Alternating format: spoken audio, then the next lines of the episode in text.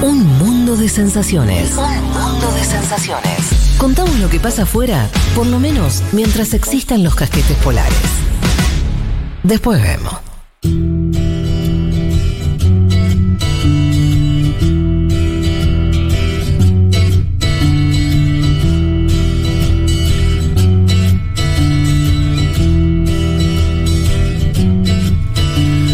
Aquí estamos, dos y media pasaditas de la tarde. Vamos a la columna de Leti, que volvemos a la coyuntura, volvemos a lo que está ocurriendo en Chile, elecciones en una semana de definición total de- del futuro chileno. Y Leti, que habías hecho el perfil de Gabriel Boric y ahora nos tocaba el perfil eh, de José Antonio Cast. Así es. Fede, me cambié de lugar para tener más silencio. Si me escuchan mal, me avisan y me vuelvo a cambiar. Escuchamos por ahí no perfecto. Genial. Eh, sí, así es. Hoy nos toca el perfil de José Antonio Cast, que es el candidato del Partido Republicano, muchas veces eh, mencionado, como lo decía antes Juan, sobre todo por la prensa internacional, como conocido como el candidato de extrema derecha, el candidato de ultraderecha. Él nació en Santiago, pero vivió gran parte en la ciudad del Paine, que es una ciudad como unos 60 kilómetros de Santiago. Es el hermano menor de 10 hermanos. En la casa eh, se hablaba alemán, ya vamos a hablar de, su padre, o al menos esto fue lo que contó, que en su casa se habla alemán, así que habla alemán y español. Y les contaba que eh, un poco trágica su infancia, o, o al menos la situación de algunos de sus hermanos, porque de los 10, yo les decía que José Antonio Cas es el menor, tres van a morir a una edad muy, muy temprana. Una de ellas es una hermana que murió a los dos años y medio, el día de Navidad. Eh, José Antonio todavía no había nacido, pero bueno, es algo que por supuesto golpeó muy fuerte a la familia. Otra hermana que muere a los 18 años en un accidente de tránsito. Y el tercer hermano que muere en 1983, que es el hermano más grande, Miguel Cast, que es también el, hermano más conocido porque, bueno, él nació en Alemania directamente, eh, se crió finalmente acá en Chile y es, eh, les decía, mu- muere a los 35 años de cáncer, pero eh, fue conocido como parte de esos, los Chicago Boys, estos eh, economistas que estuvieron en Estados Unidos y que después tuvieron muchísima relevancia en lo que fue la dictadura de Pinochet. De hecho, Miguel Cast fue ministro de Pinochet. Este es el hermano, bueno, el hermano mayor. Y después, eh, Eh, lo que con- tiene. todo, todo lo que estás diciendo es que el grado de separación entre la dictadura de Pinochet y el candidato a presidente que puede ganar el domingo que viene es cero. La, la ligadura de El grado de separación, no al revés. digo. Ah, sí. el total, hermano ministro, digo, eh, Total. es total el vínculo. Total, de hecho, bueno, ahí uno de los oyentes lo decía y yo les contaba que él vivía en el Paine. Están acusados de, eh, ya en dictadura, la desaparición de al menos 70 personas en esta localidad que les contaba del Paine. Que la particularidad se daba era que si bien lo hacían con apoyos de las fuerzas de seguridad, tenían mucha participación los civiles. Mm. Y en ese contexto está marcado justamente por, digamos, por la desaparición de estas decenas de personas, la familia de Cas, puntualmente este hermano Miguel Cas, que bueno, que además fue ministro directamente. De hecho, después eh, les voy a mencionar porque además tiene un contacto muy est- est- estrecho con quien fue senador asesinado, eh, Jaime Guzmán, que es considerado el mentor de la constitución que están buscando cambiar ahora. O sea, que tiene una ligazón, como vos lo decías, Total. Después, bueno, algunas particulares, digo, estas muertes trágicas. eh, eh, esta semana, o la semana anterior, participó también del programa este que lo mencionábamos antes con Don Francisco, eh, que es un presentador acá chileno muy conocido, y le preguntan cuál es el primer recuerdo de cuando era chico. Boric había contado de su abuela cocinando, no sé, ¿no? Uno cuenta como algún recuerdo alegre. Lo primero que cuenta es que se acuerda que cuando tenía 4 o 5 años quedó encerrado en la habitación de su padre y que le pasaban comida por las, re- por las rejas de la ventana. Bueno, una situación así muy extraña que hasta el mismo presentador le dice, pero. ¿ese es su primer recuerdo? Bueno, ese es el primer recuerdo que tiene de haber quedado encerrado, que además también ahí da como la duda si quedó encerrado, si lo, si lo dejaron encerrado en penitencia, ¿no? Y ahí ya pasamos de esta figura de, del padre y, y toda la polémica con respecto a su padre que eh, llegó de Alemania, lo que se había dicho, esto ya se conocía, que sí había sido, o sea, que sí había est- estado, digamos, había eh, sido reclutado, lo que, lo que planteó siempre José Antonio es que había sido reclutado a los 18 años de forma obligatoria. Lo que se terminó de confirmar, y sobre todo por medios internacionales, es que un documento que estaba dando vuelta en las redes sociales confirmaban que se había unido al partido nazi directamente y que eso ya no es obligatorio.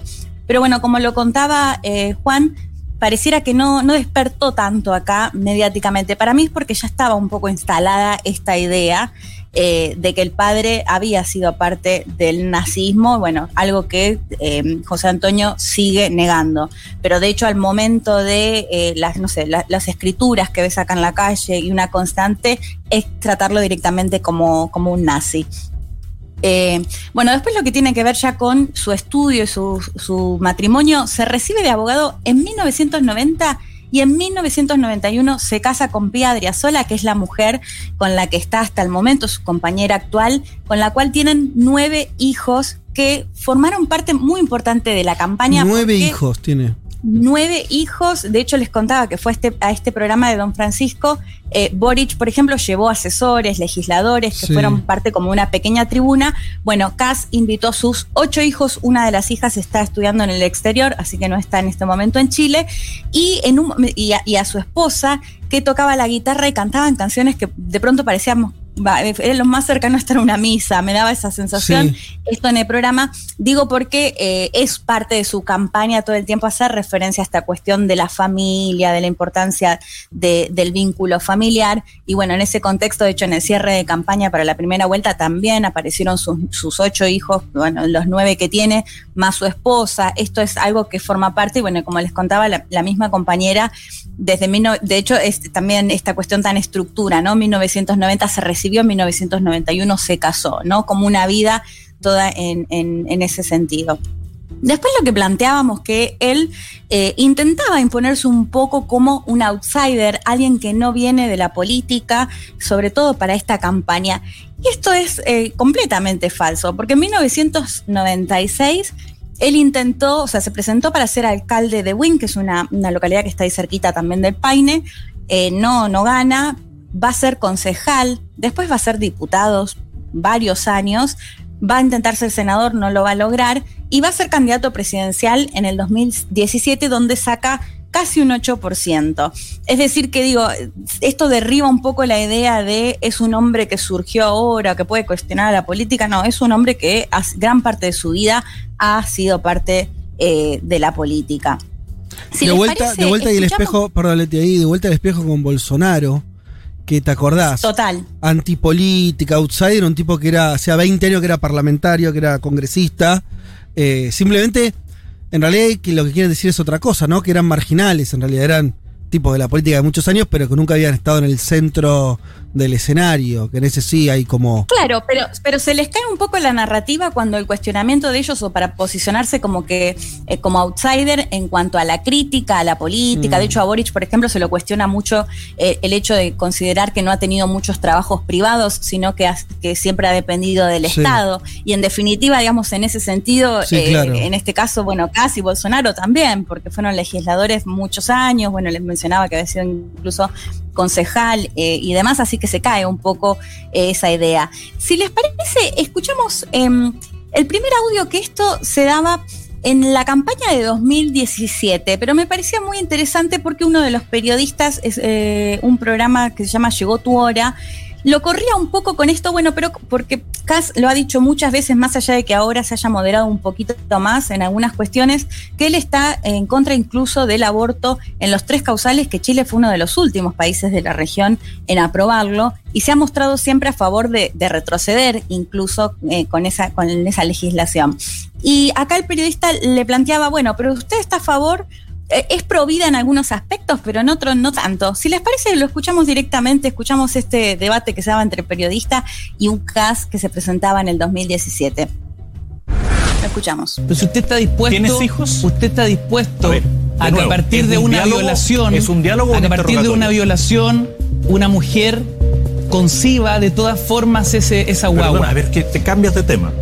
Estamos Ahí usted es pro vida. No, estamos Pero cuando entra un delincuente a su casa, usted está dispuesto a pegarle cinco tiros y, eliminarlo. Estoy hablando de un violador, de un asaltante que va a entrar a mi casa y quiere matar a mi hijo. Yo voy a sacar la pistola y lo voy a disparar. Así que no lo te entiendo, señor algo, no entres a mi casa por la ventana. Te recomiendo algo, no entres a mi casa por la ventana, le decía directamente al periodista. Y acá Fede también me hace acordar un poco a, Bolsonaro y esas posiciones siempre muy, muy duras que ha tenido en cuestiones que por ahí a veces se pueden acercar más a lo que tiene eh, que ver con la seguridad y esta idea de eh, matar directamente al ladrón, de que él directamente lo iba a matar y estas contradicciones de, bueno, en algunas cuestiones es provida, pero en otras cuestiones qué es lo que pasa, ¿no? Me parece que esto quedaba eh, muy expuesto. Como les contaba, él eh, fue candidato por primera vez en el 2017 y para presentarse en el 2017 dejó de ser parte de la UDI, que es la Unión Demócrata Cristiana.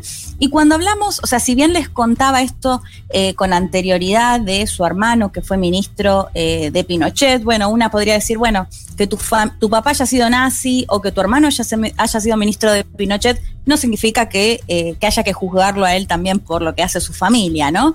El tema es que Cass era parte de la UDI y ahí también se da una, en otra entrevista muy interesante que el periodista le plantea, bueno, pero la UDI en su carta de presentación apoyaba directamente a Pinochet. Y, le dice, y esto fue así, y, y le contesta, eh, bueno, pero esto después lo sacaron. Sí, pero lo sacaron una vez que usted ya no pertenecía a este partido. Y Kass le termina reconociendo, diciéndole, la verdad es que fue un error que lo hayan sacado, porque la gran mayoría de los miembros de la UDI fueron o sea, fueron directamente funcionarios pinochetistas. Y ahí eh, le preguntan si, si de alguna manera él defiende a Augusto Pinochet y él le dice al gobierno militar sí. Eh, pero bueno, esto lo ha dicho en muchas ocasiones eh, y bueno, y ya ser parte de un partido que claramente, un partido que hay que decir que hoy es la coalición de, que gobierna, ¿no? Es parte de la coalición de Sebastián Piñera y que por supuesto se volcó a apoyarlo eh, a Cas. Pero bueno, parte de esto, eh, eh, una parte que explica su apoyo a la dictadura. Otro tiene que ver con un personaje que es muy importante para entender, se los mencionaba antes, el senador Jaime Guzmán, que fue asesinado en los 90. Él es considerado el mentor de, la Carta de la Constitución que se busca modificar, o sea, esa constitución considerada neoliberal y que, no permite avanzar en otros aspectos y que generó mucha polémica en la campaña porque también es considerado mentor de Kass, por un lado, muy cercano a su hermano eh, que se murió, les contaba Miguel Kass, y por otro lado que le generó mucha polémica a Boric porque en una entrevista le entregan una remera donde se lo veía a Guzmán con un tiro en la frente, eh, y bueno, y esto fue utilizado mucho por Kass justamente de decir, bueno, ven que él es un violento, ven que él apoya el asesinato a Guzmán, bueno, así que este, la figura de Jaime Guzmán también se mete mucho eh, en esta campaña y es interesante para, para, bueno, para contemplarla al menos y entender dos posturas que, están, que son completamente opuestas. Si les parece, volvemos a escuchar al propio José Antonio en un pasaje que eh, llegó bastante a la Argentina, porque lo entrevista Tomás Moschiati, un periodista que hace una, una parte de un programa que se llama Sin Llorar, y le pregunta acerca de si llega a ser presidente, va a cerrar las embajadas con Cuba y Venezuela y qué pasa con China. Si les parece, lo escuchamos de nuevo. Dale. Ser presidente rompería relaciones con Cuba y con Venezuela. Expulsaría a sus embajadores. ¿Y con China por qué no? ¿Por razones económicas solamente? Porque pasa lo mismo, es una dictadura. ¿Por qué no con China? Porque es complejo el tema económico. o sea, los principios ahí se van al carajo. No, no, lo que pasa es que, eh, ¿cómo lo hacemos de un día para otro, siendo que eh, tenemos un intercambio comercial muy grande con ellos? Y una realidad. Ya, un problema económico. O sea, si Cuba fuera fuerte, pobres cubanos. Lo que pasa es que los cubanos hoy día están en una injerencia total. no, pero los cubanos no son peores que los chinos, perdón. No, no, no, yo no he dicho eso. Entonces, es un problema solamente de. ¿Qué es lo que se critica a la derecha, no? Siempre ver el dinero. Eh, en, función y disminuyendo el valor de los principios. Bueno, lo corre ahí un poquito con Sí, este extracto circuló mucho porque justamente eso, ¿no? Porque dice, bueno, con, en Venezuela y Cuba vamos a cerrar porque es un régimen comunista que no respeta los derechos humanos y demás. Bueno, ¿qué pasa con China que quizás tiene un régimen similar? Bueno, no, porque tenemos muchos lazos eh, económicos, ¿no? Y esta respuesta que le da el periodista, bueno, entonces ahí toda esta cuestión de defensa de los derechos no importa porque en realidad lo que importa es lo, económico. Eh, bueno, por este lado circuló mucho porque de alguna manera muestra cierta digamos, hipocresía al momento de, y además hay que ver qué, es lo que hace realmente si llega a ser el próximo presidente eh, de Chile, pero sin dudas, de hecho, en los eventos acá se ve constantemente este, las banderas incluso de Cuba y de Venezuela, incluso Nicaragua, constantemente en la campaña. Mm. Eh, bueno, lo que hemos visto en otros países, siempre con, particularmente con Venezuela, esta idea de, bueno, si votan a Boric, vamos a, hacer esto. Y para ir eh, cerrando, si les parece, eh, escuchamos, hablé con el diputado Luis Fernando Sánchez Osa, que fue electo ahora en esta última elección. Y me parece interesante porque él cuenta básicamente por qué cree que apoyan o, por qué cree que la sociedad chilena apoya en parte a eh, José Antonio Cas? Y esta cuestión, bueno, ahora lo, charlamos un poco más, pero esta cuestión de decir lo que quizás muchos piensan y no se atrevían a decirlo hasta ahora. Si les parece, lo escuchamos. José Antonio Cast es para muchos jóvenes en Chile el líder ejemplar que venimos buscando en política hace muchos años. En un país como el nuestro, donde el descrédito de la clase política y la desconfianza en nuestros gobernantes ha llegado a niveles casi absolutos, es alguien que da certeza y confianza al país. Esto porque, tal como él lo ha dicho muchas veces, Cast es un político que dice lo que piensa y hace lo que dice. Independiente de que uno esté o no 100% de acuerdo con sus propuestas, es alguien que todos sabemos está diciendo lo que de verdad cree y no está actuando por conveniencia o oportunismo. Esto es algo muy valorable si lo comparamos con el otro candidato, hoy conocido por sus volteretas. Bueno, creo que esto es bastante clave, me parece, para, para entender parte del apoyo y de lo que piensan los seguidores de CAS. Y un poco también me parece que esto pasaba con Bolsonaro, no sé si, si están de acuerdo, pero esta idea, esta semana hablaba con eh, representantes de la juventud que apoyan a CAS y ellos me decían, bueno, hasta la llegada de José Antonio, algunas cuestiones, de hecho lo plantea como la izquierda impuso eh, lo que se tenía que decir, lo, lo, que era considerado políticamente correcto. Y Kass vino a romper con eso, ¿no? Mm. Y básicamente romper con eso es decir, bueno, no queremos a los migrantes, eh, no, eh, no queremos aborto, no queremos matrimonio igualitario. Bueno, un montón de cuestiones que, bueno, ni, ni hablar lo que tiene que ver con el estallido que vos lo planteabas antes, Fede, que eso es algo recurrente que escuchasen los seguidores de, de ¿Qué cosa? Considerar que eh, hay delincuencia, que hay más criminalidad, eh, y caos y destrucción en el país desde el comienzo del estallido social mm.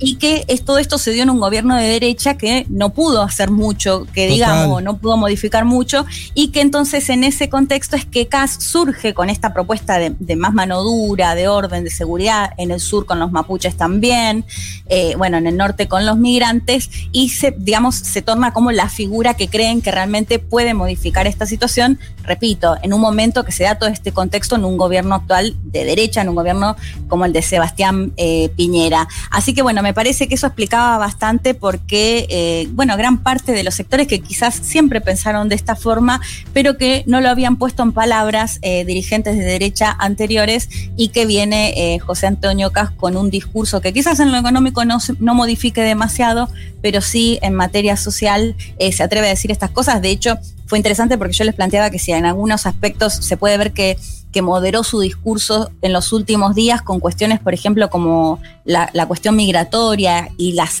idea de construir una zanja en el norte para evitar que lleguen los migrantes, que le ha, le ha, costado incluso, eh, acá hay un senador que se llama Felipe Cas, que es el sobrino de José Antonio, hijo de Miguel Cas, hijo del ministro pinochetista, que tuvo una pelea, o sea que si bien dijo que lo va a apoyar, tuvieron una pelea por considerar que no podía construir una zanja o tener esa postura sobre migrantes cuando los propios padres, eh, madre y padre de José Antonio, eran inmigrantes, o sea, habían sido inmigrantes. Bueno, pero eran alemanes nazis, no vas a comparar un nazi. Claro. Un tipo respetable, honorable, que, quiere el, desarrollo del país, emprendedor, con un venezolano, un, peruano. Claro. No, vas a comparar, son cosas distintas y además Fede es interesante porque se lo está diciendo su sobrino, que es de, mm. o sea, tampoco es que es de, de, Boric, digamos, ¿no? Es un candidato, o sea, es un senador de derecha mm. que le dice, bueno, no puedes tener esa postura cuando tus propios padres eh, fueron migrantes y, plantear la idea de una zanja. Igual Evópoli iba a votar por Cast. Sí, sí, sí, por eso. Después dijo, dijo que lo va a apoyar, pero esto le generó. Le genera un ruidito. Le generó una, pelea ahí con, con Felipe Cas, que lo había cuestionado por, por este tema, porque además ellos antes apoyaban a Sebastián Sichel, ¿no? Entonces le había cuestionado esta, esta cuestión de la zanja que Cas con eso lo, sigue manteniendo, sigue manteniendo que si llega a ser presidente va a construir esta zanja. Así que bueno, este personaje que como lo mencionaba Juan antes, las primeras encuestas lo daban un poquito más abajo o más complicado para ganar y ahora parece que está bastante más empatada la cuestión, así que veremos qué pasa. Eh, ah, igual, igual, guerra, guerra, para mí, guerra de operaciones. Eh, yo, yo insisto bueno, la semana que viene igual vamos a, vamos a tener que seguir apostando resultados. Eh, pero mm, este, a mí me parece que vos, vos sacás un poco el, eh, la, la, la, cuestión ahí. Yo insisto con algo, seguramente me voy a equivocar, pero lo venía diciendo, que es que vos ves los números de la primera vuelta, yo no entiendo de qué manera Casa hace una mayoría eh, contundente ahí de, de, más de 50 puntos. Pero bueno, este. Pero me parece que es, se juega tanto Chile también. Esa es mi sensación. Por ahí vos ahí estando lo puedes ratificar o no. Es tanto lo que se juega, es tanto lo que se juega en términos históricos, los miedos eh, que puede representar un candidato de esta manera, eh, un retorno a, un retorno, no es que sea volver al pinochetismo, pero un retorno de los pinochetistas ya es un montón. ¿No? Porque esto que decíamos, grado de separación cero con la dictadura. Sí. Son, vuelven los mismos, vuelven los mismos que gobernaron Chile hasta el año 90. La dictadura en Chile no terminó en el 83, terminó en el 90. Entonces, es un proceso más cercano. Se juega, me parece, tanto y, con, con, con una cuestión que, que atraviesa de, forma tan epidérmica, ¿no? De esto de la piel. Me parece que ahí se juega mucho. Y también del lado de la ley. Estoy leyendo una. Eh, Rojo Edwards, eh, que es eh, también alguien muy vinculado al sistema político y demás. Es el que más está saliendo a hablar en estos días. Dijo Gabriel Boric es mucho más comunista que Cristina Kirchner. Son una manga de dementes, de tipos muy ultras, de tipos muy ultras con mucho poder, que están jugando fuerte porque me parece esto de lo que discutíamos antes con Juan, ¿no? Que hay una cosa, y vos lo, señalabas, Leti, quieren clausurar lo que fue. Chile vio los últimos años algo que no, no, le había pasado nunca a Chile, que es gente movilizada, el sistema que parecía romperse, nuevas irrupciones políticas, la descomposición del bipartidismo, una nueva constitución, toda una serie de cuestiones que a estos tipos, como este Edwards, les da un terror. Sí, totalmente. Injustificado, ¿eh? Porque lo, esto, digámoslo, Boric no es la, la ultraizquierda, no es que van a nacionalizar nada, es, va a ser un gobierno a lo sumo un poquito más corrido a la izquierda de lo que fue la Pero Además, Fede, eh, o sea, lo corren por este tema de el, que está el Partido Comunista, que está Daniel Jadue, pero el Partido Comunista, Comunista también ha apoyado antes a la ex concertación y no se hizo ninguna revolución, ni mucho menos. Es decir, eh, que. nosotros, Leti, nosotros entrevistamos a Jadue en este programa habló de su gran reforma comunista que hizo, hizo tres este, farmacias estatales en su comuna. O sea, ahí termina, ¿eh? O sea, estamos hablando de un reformismo tibio. Sí. Estamos hablando de un reformismo tibio. Entonces, eh, eh, a lo que voy es, obvio que es una exageración, a lo que voy es, más allá de lo que uno piense eso, para la élite es el mundo dado vuelta. No, no totalmente. Totalmente, yo te digo, lo que hablaba era, y yo le, pero les decía, pero honestamente, ¿crees que Boric va a ser una revolución? Sí, al menos eso es lo que te contestan, digo, no sé mm. qué es lo que pensarán realmente después. No, deben pensar eso. gente que, ya está sacando la plata de acá, o sea, digo, un montón de cuestiones de. Y sumarte una cosa, en la discusión del debate el viernes con Boric y Kass y la, y la discusión de estos últimos días, es, tuvo que ver con un programa eh, muy polémico que según CAS esto es constitucional, que pueden detener a las personas eh, en otros lugares que no sean necesariamente las cárceles e incluso interceptar las comunicaciones. O sea, estamos hablando, de hecho, Boric diciéndole, o sea, volviendo a las prácticas más antidemocráticas y de la dictadura, ¿no? Eh, en esos términos estamos hablando cuando vos, bueno, mencionabas lo de la ligazón por la historia, pero también tiene que ver con los planteos que está haciendo si llega a ser presidente de Chile. Leti, cerramos el programa. Bueno, espectacular. Saludos. Seguí ahí laburando en, este, desde Santiago, recolectando información. Domingo que viene va a ser un día muy especial. Último programa de Un Mundo de Sensaciones con eh, lo que tengamos para decir de las elecciones en Chile. Es el mismo día que se esté haciendo el balotaje, así que bueno. Ahí vamos a estar cubriendo el, el día de la elección. Totalmente. Gracias.